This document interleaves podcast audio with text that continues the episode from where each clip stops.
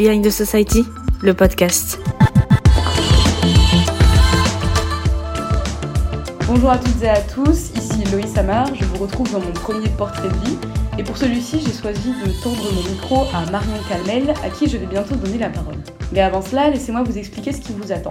Pour ces podcasts Portrait de vie, j'ai choisi de vous concocter quelques épisodes autour de la parentalité, de l'éducation, des enfants. Je retrouve donc Marion pour ce premier épisode. Bienvenue à toi. Et pour commencer tout en douceur, est-ce que tu peux te présenter, me dire qui tu es, me parler de ton parcours, de ta vie, de ce que tu fais au quotidien et de ce qui t'a amené dans ta personnalité à être à mon micro aujourd'hui? Merci, Loïs, de m'inviter. Euh, alors, je suis Marianne, je suis doula en Ariège. Je suis mariée avec Maëva, nous avons un enfant qui a 20 mois. Au tout début, j'ai commencé à me former comme travailleuse sociale. Donc, j'ai travaillé avec des grands enfants, des plus jeunes enfants. Et puis ensuite, j'ai été coordinatrice d'un café associatif adapté aux enfants. Et puis ce travail-là m'a mené à devenir assistante maternelle pour n'être plus qu'avec des enfants tous les jours. Donc euh, avec Maëva, on a accueilli des jeunes enfants pendant deux ans chez nous. Et puis ensuite, on a déménagé en Ariège, on s'est mariés tous les deux, on a trouvé un donneur pour concevoir notre bébé. Donc, euh, je suis doula depuis 2019, en Ariège et en visio. Tu as dit que tu étais doula. Est-ce que tu peux me dire en quoi consiste ton métier, ce que tu fais au quotidien? Alors, doula, pour commencer, euh, j'accompagne les parents ou futurs parents du désir d'enfant jusqu'à la fin de la petite enfance. Donc, en gros, les trois ans autour de la naissance d'un bébé, euh, avant et trois ans après. Et puis les parents font à moi quand ils en sentent le besoin dans cette sphère-là, des six années périnatales. Donc je les accompagne en proposant euh, des séances euh, qui est avant tout un lieu euh, et un espace et un temps d'écoute bienveillant. Et puis de conseils s'il y a besoin, où je partage mes connaissances sur la physiologie de la naissance. Et puis en post-natal, je suis aussi là pour être un soutien émotionnel dans cet intense bouleversement de ce moment de vie tout particulier qui est l'accueil d'un bébé. Là euh, aussi pour les soutenir euh, d'un point de vue logistique, organisationnel, je peux leur apporter des repas, je peux communiquer avec leur famille s'il y a besoin d'un relais. C'est ça en gros mon. Donc j'accompagne les parents et les petits bébés.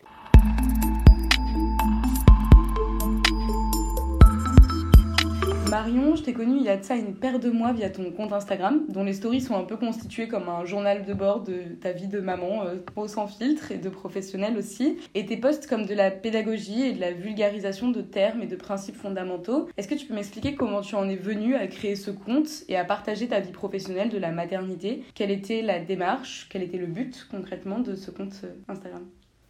Alors, ce compte, du coup, qui s'appelle Doula Yoga, euh, au tout début, il s'appelait en 2017 Dans les yeux de nos enfants. J'ai commencé à créer un blog avec euh, un peu de ressources euh, pédagogiques et j'ai pris plaisir à partager là-dessus et à valoriser ce travail qui est euh, vraiment peu reconnu. Depuis janvier, c'est Doula Yoga et en fait c'était le nom de ma formation pour Doula. Le contenu actuel, en fait, c'est vraiment au fil de mes pratiques de doula et de, de mes formations, en fait, où, quand je me forme, quand je lis sur la périnatalité, et j'adore ça parce que je suis passionnée sur le sujet, mais à chaque fois, en fait, c'est pas adapté euh, aux, parents queer du tout.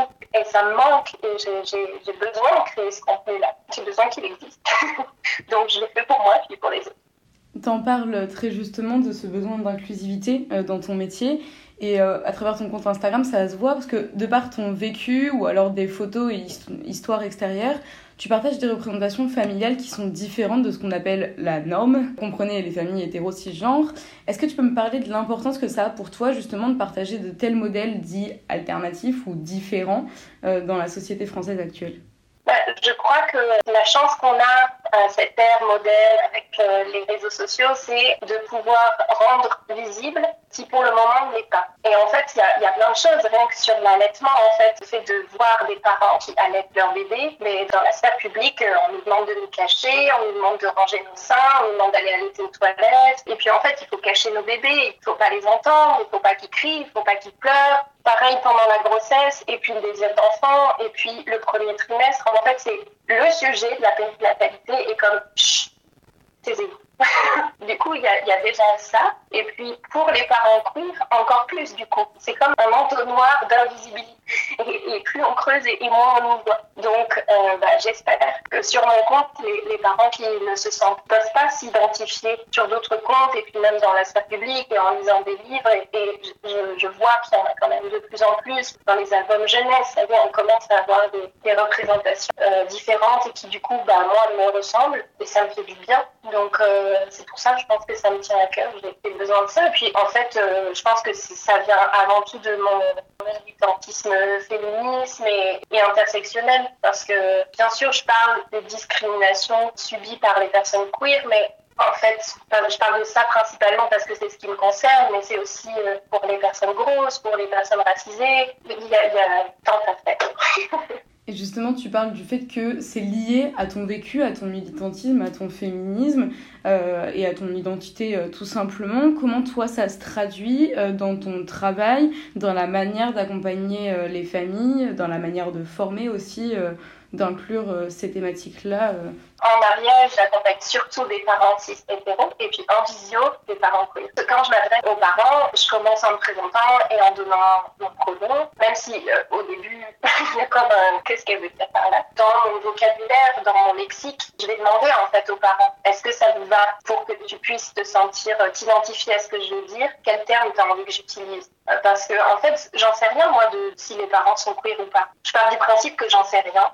et que j'ai besoin que tous les parents soient reconnus et qu'ils puissent se sentir euh, entendus et en confiance avec moi. C'est la base de notre relation et, de mon travail. En fait, si les parents n'ont pas confiance, on ne peut pas les accompagner dans, dans, ce moment si intense. Si ils comprennent pas trop ce que je dis, je vois les sourcils qui se froncent, mais c'est pas grave, j'aurais un petit peu commencé à semer des petites graines euh, éducatives sur le sujet. Et puis ensuite, c'est ça, je vais, je vais parler de personnes euh, qui enfantent, je vais parler de la place des partenaires. Et puis dans ma formation, ces termes-là aussi que, j'utilise. Pour toi, comment c'est important aussi d'avoir une représentation? Là, tu dis que en visio, tu suis principalement des parents queer. Euh, comment ça naît, tu penses, ce besoin euh, d'avoir euh, des professionnels qui nous reconnaissent, qui connaissent nos problématiques et qui puissent être plus sensibilisés à ce qu'on dit En quoi c'est important d'avoir des gens de la communauté ou alors juste des gens qui sont sensibilisés à tout ça euh, la, la périnatalité, la gynécologie, ça fait vraiment partie de, de l'intime, ce, ce moment-là de la vie. Et du coup, on, on, est vulnérable. Pendant une grossesse, c'est un tel chamboulement qu'on peut se sentir vulnérable pendant une naissance pareille et en postpartum, pas nul. Si on se sent pas euh, bien et s'il faut réexpliquer, bah tu sais, moi, en fait, je suis non-binaire, puis, et puis que la personne en face, elle est là comme quoi? Mais on peut pas se sentir euh, libre d'être vulnérable euh, aux côtés de cette personne qu'on choisit pour nous accompagner. Je pense aussi que c'est pour ça que je veux être euh, encore plus et encore plus visible sur les réseaux parce que je veux que si les personnes cherchent une doula en tout cas là doula que je suis, ils puissent me trouver. C'est difficile de, se sentir en confiance et, du coup j'ai envie aussi, on n'a pas à, à éduquer les personnes sur juste qui on est.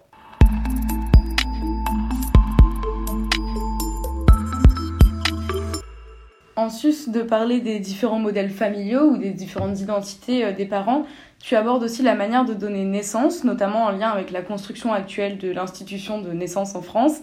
Est-ce que tu peux m'en dire davantage sur ces modes d'accouchement différents de celui qu'on connaît habituellement en structure hospitalière avec la péridurale, etc.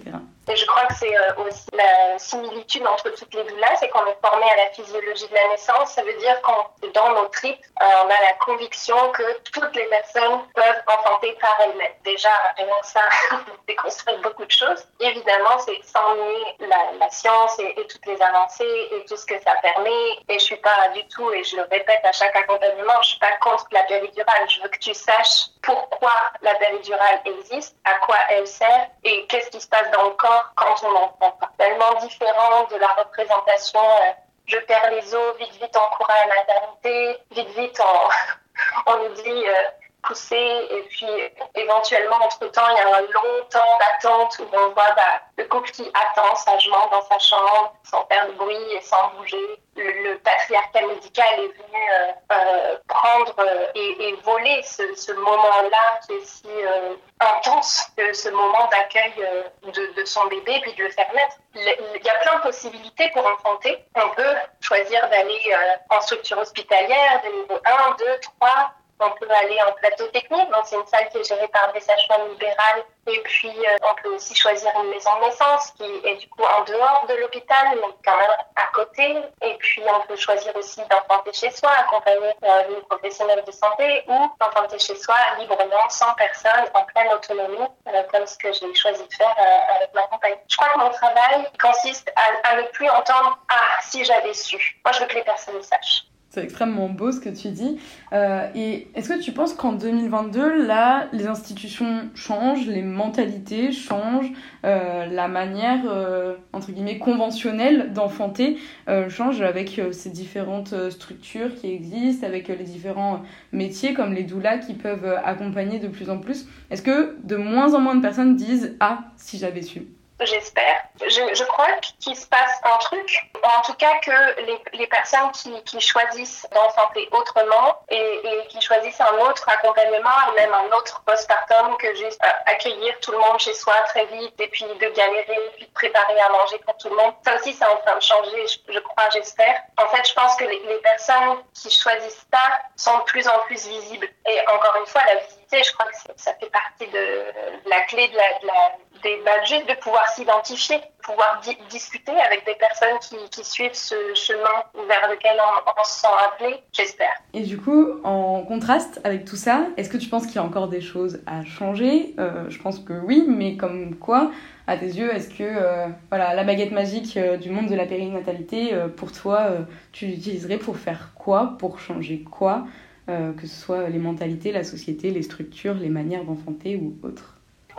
Y a encore beaucoup, beaucoup, beaucoup à faire. Déjà parce que les violences obstétricales et gynécologiques existent beaucoup et trop bah, la, la, majorité des personnes qui donnent naissance donnent naissance en structure hospitalière, mais je ne crois pas que ce soit euh, la structure hospitalière qui soit le, le problème. Je crois que c'est le patriarcat médical qui est dans ces structures, le manque de moyens. Là, en ce moment, il y a, et depuis un, un moment, le fait de revendiquer, pour le coup, c'est vraiment très binaire et cisnormé encore, mais une femme et une sage-femme, en fait, euh, une personne qui enfante, une personne qui accompagne, comment est-ce qu'on veut euh, redonner le, le pouvoir aux personnes qui sont en train de donner naissance quand bah, c'est plus simple de leur donner une péridurale parce qu'on peut pas être partout en même temps et qu'on peut pas accompagner une personne euh, qui donne naissance avec ses hormones et qui est en train de le faire et qui y arrive super bien. N'empêche qu'elle a besoin d'être accompagnée, elle a besoin d'être soutenue. Il manque des sous, il manque des gens pour accompagner ces personnes. Encore beaucoup, beaucoup à faire.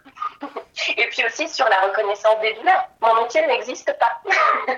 il n'y a, aucune reconnaissance. Qui, veut peut se dire doula. Ce que je dis quand je forme des doulas, à court terme, je visualise des doulas partout pour tout le monde, tous les corps de métier. Je, je visualise, je visualise des doulas pour accompagner les IVG à l'hôpital. Je visualise des doulas partout. Et à long terme, je visualise qu'il n'y ait plus de doulas parce que la transmission aura été faite et puis qu'il n'y aura plus besoin et ça fera partie de l'humanité que de se soutenir et, d'accompagner les personnes qui sont dans cette période périnatale.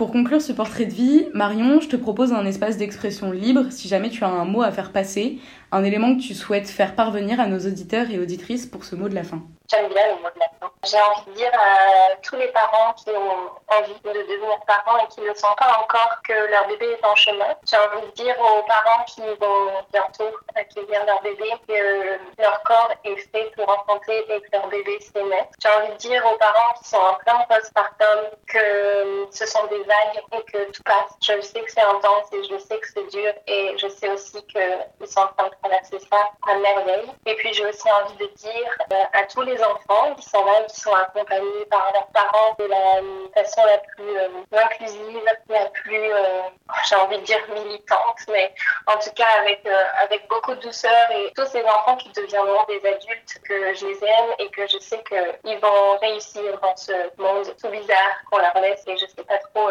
ce que ce monde-là va devenir. Merci à toi Marion pour ce mot de la fin, mais aussi pour toute l'interview que tu m'as accordée pour ce portrait de vie. Si vous avez envie de prolonger le sujet des violences obstétricales et gynécologiques dont nous avons parlé tout à l'heure, je vous invite à retrouver le podcast de Maxence fait à cette occasion en novembre dernier. Merci à vous et à bientôt pour un prochain épisode des portraits de vie. C'était Behind the Society, le podcast une série d'épisodes à retrouver sur Deezer, Spotify, Apple Podcast et Google Podcast.